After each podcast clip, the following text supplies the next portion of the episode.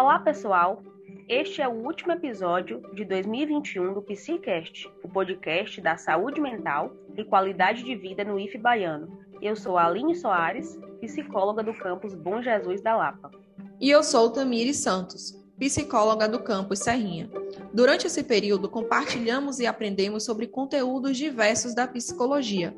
Então, que tal neste episódio final fazermos uma retrospectiva e relembrar um pouco de tudo o que vimos nos episódios anteriores? Iniciamos nosso projeto apresentando o tema Aspectos Coletivos da Saúde Mental, buscando deslocar o olhar individualizante e culpabilizador sobre o sofrimento psíquico para as estruturas que caracterizam nossa sociedade e o modo como se relacionam com nossa saúde. Destacamos a importância de políticas de emprego, de renda, de educação, de cultura, de diversidade e como essas políticas públicas contribuem significativamente para a promoção de saúde mental. Em seguida, abordamos também sobre ansiedade, quais os comportamentos e sensações corporais mais frequentes, o que fazer nos momentos de crise, além de estratégias para enfrentar esse fenômeno psicológico que afeta tanta gente. Outro tema abordado foi redes sociais e saúde mental. Refletimos sobre o espaço cada vez maior que as redes têm ocupado em nossas vidas, de que modo isso pode trazer prejuízos à nossa saúde e bem-estar, especialmente no caso de jovens e adolescentes, e a importância de pensarmos formas de utilização das redes sociais de maneira mais consciente e saudável.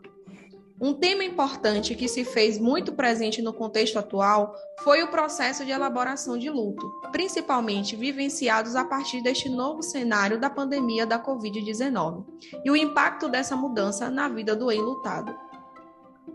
O transtorno depressivo também não ficou de fora das discussões do podcast. O termo se popularizou e muitas vezes o utilizamos para designar estados de tristeza, mas sentir-se triste é sinônimo de depressão?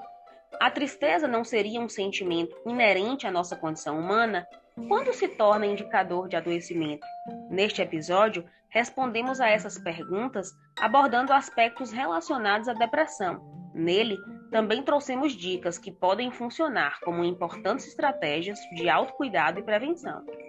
Conversamos também sobre psicofobia, um termo novo, utilizado para abordar o preconceito contra as pessoas em sofrimento mental e como combater este preconceito.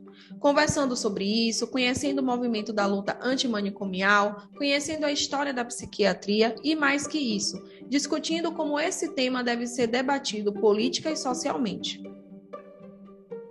Em um dos episódios, conversamos também sobre a importância do sono e demos algumas dicas para te ajudar a manter um sono saudável.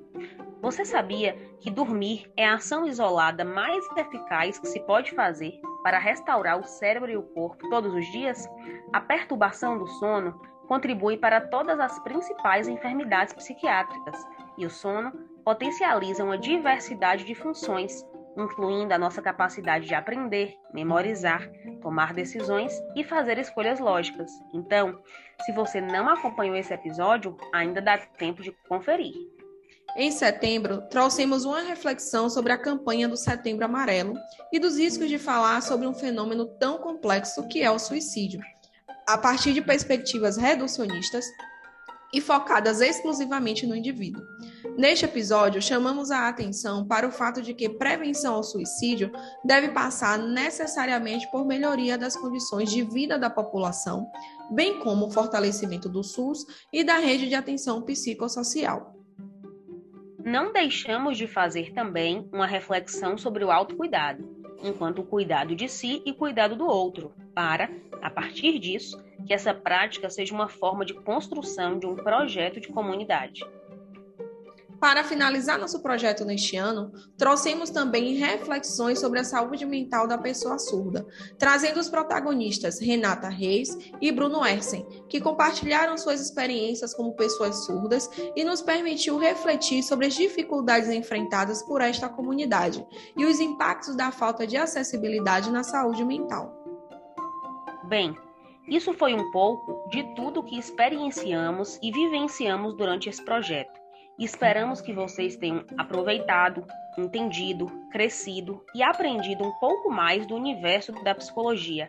Se for confortável para você, faça uma pausa e reflita também sobre os acontecimentos da sua vida durante esse ano, o que valeu a pena, o que aprendeu e o que pode ser melhorado.